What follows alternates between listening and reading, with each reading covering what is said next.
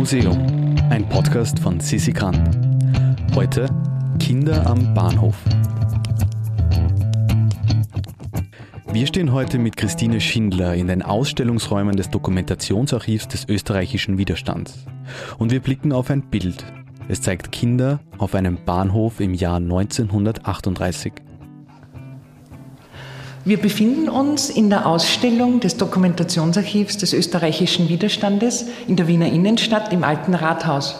Diese Ausstellung befasst sich mit der Zeit des Nationalsozialismus in Österreich 1938 bis 1945, aber auch mit der Vorgeschichte, also mit den Februarkämpfen 1934, mit dem spanischen Bürgerkrieg, mit Widerstand und Verfolgung bis 1938, aber auch mit den Auswirkungen des Nationalsozialismus nach 1945 mit der Nachkriegsjustiz, Wiedergutmachung, Restitution und auch aktuellen totalitären Bewegungen und Ideologien.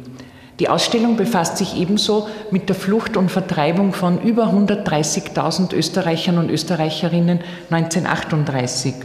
Wir stehen gerade vor einem großen Bild, das Kinder zeigt. Kinder, die Namensschilder um den Hals gehängt haben. Es ist Winter, Sie haben Mäntel an, sie tragen Hauben, sie befinden sich auf einem Bahnhof.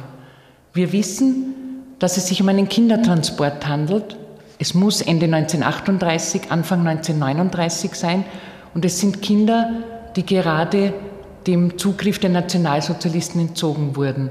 Sie sind ohne Eltern unterwegs, ohne Erziehungsberechtigte und ohne erwachsene Geschwister.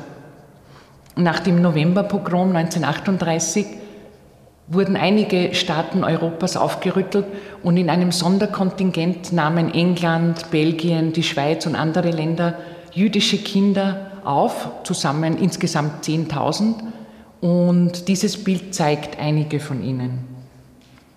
Viele von ihnen, wenn nicht die meisten, werden ihre Familien nie wiedersehen und müssen auf jeden Fall die kommenden Jahre alleine in diesem fremden Land überstehen.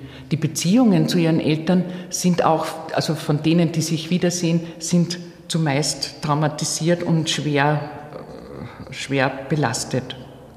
Die überwältigende Mehrheit der österreichischen Flüchtlinge 1938 sind Juden und Jüdinnen, die nach dem brutal einsetzenden Naziterror nach dem Anschluss Österreichs an den Estdeutschland das Land fluchtartig verließen bzw. verlassen wollten.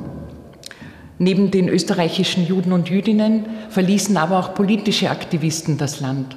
Sozialistinnen, Kommunisten, Legitimisten, Monarchistinnen, Vertreter des christlichen sozialen Lagers, Gewerkschafterinnen. Zu flüchten war aber äußerst schwierig zum einen mussten zahlreiche bürokratische Hindernisse überwunden werden, Schikanen, die extra erlassen wurden. Den Juden wurden eigene Abgaben vorgeschrieben, sodass sie ihres ganzen Hab und Gutes beraubt wurden, bevor sie das Land verlassen konnten. Es mussten aber auch Zufluchtsländer gefunden werden. Es mussten Asylländer gefunden werden, die bereit waren, Flüchtlinge aufzunehmen. Und noch schwieriger war es, es mussten sichere Zufluchtsländer gefunden werden. Mit Kriegsbeginn wurde die Ausreise aus dem Deutschen Reich dann noch schwieriger, bis sie schließlich gänzlich untersagt wurde und die Menschen buchstäblich in der Falle saßen. Eines der Kinder, die in einem solchen Kindertransport das Land noch verlassen konnte, war Josef Eisinger, der heute in den USA lebt und dort auch eine erstaunliche Nachkriegskarriere durchgemacht hat. Das DÖW hat vor rund zwei Jahren seine Autobiografie herausgebracht, das heißt die deutsche Übersetzung seiner englischen Autobiografie, in der der Autor auch die Abreise aus Wien beschreibt. Und ich möchte da eine kurze Passage vorlesen, in der er diese Abfahrt vom Wiener Westbahnhof schildert. Am Tag meiner Abfahrt begleitete mich Mutti zum Westbahnhof. Der Bahnhof wimmelte von Polizei und Gestapo, die unsere Koffer nach Geld und Schmuggelgut durchsuchten.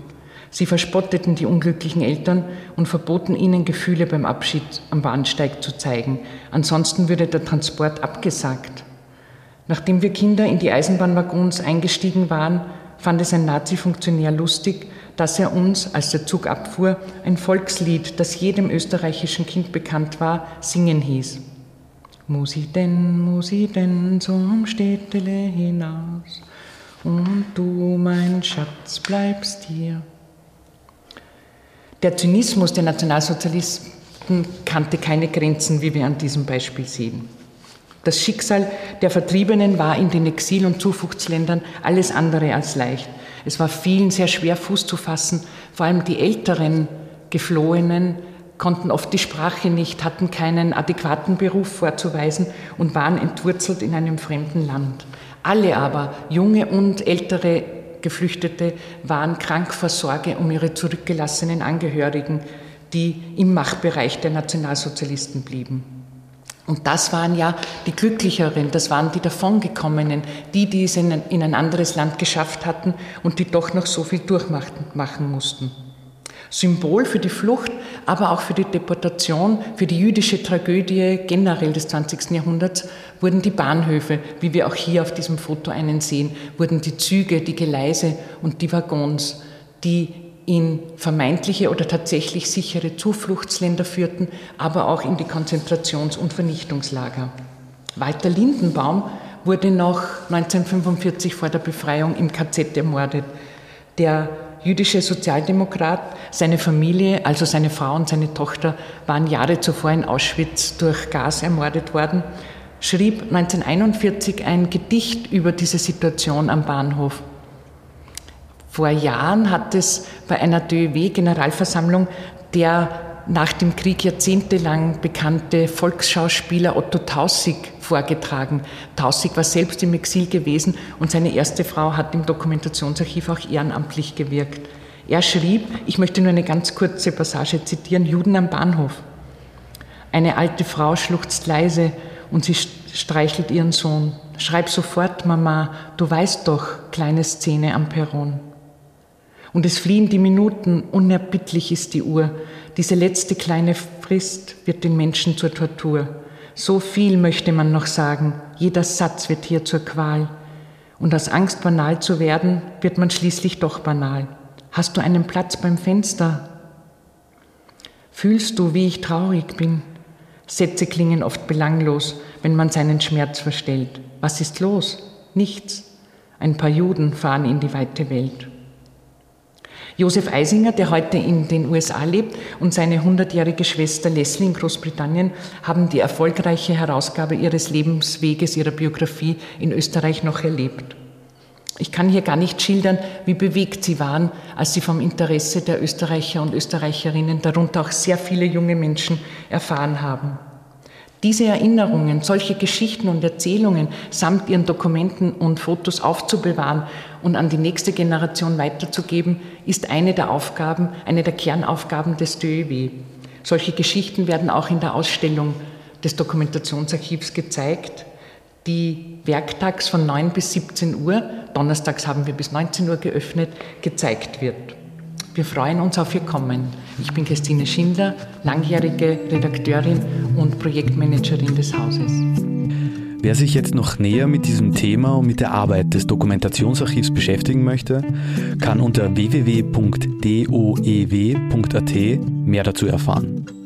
Und wer mehr Informationen zu Kunst und Kultur erhalten möchte, kann sich jetzt auf www.imuseum.at zu unserem Newsletter anmelden. Dieser Podcast wird produziert vom Produktionsbüro Sissi Grant. Musik Petra Schrenzer.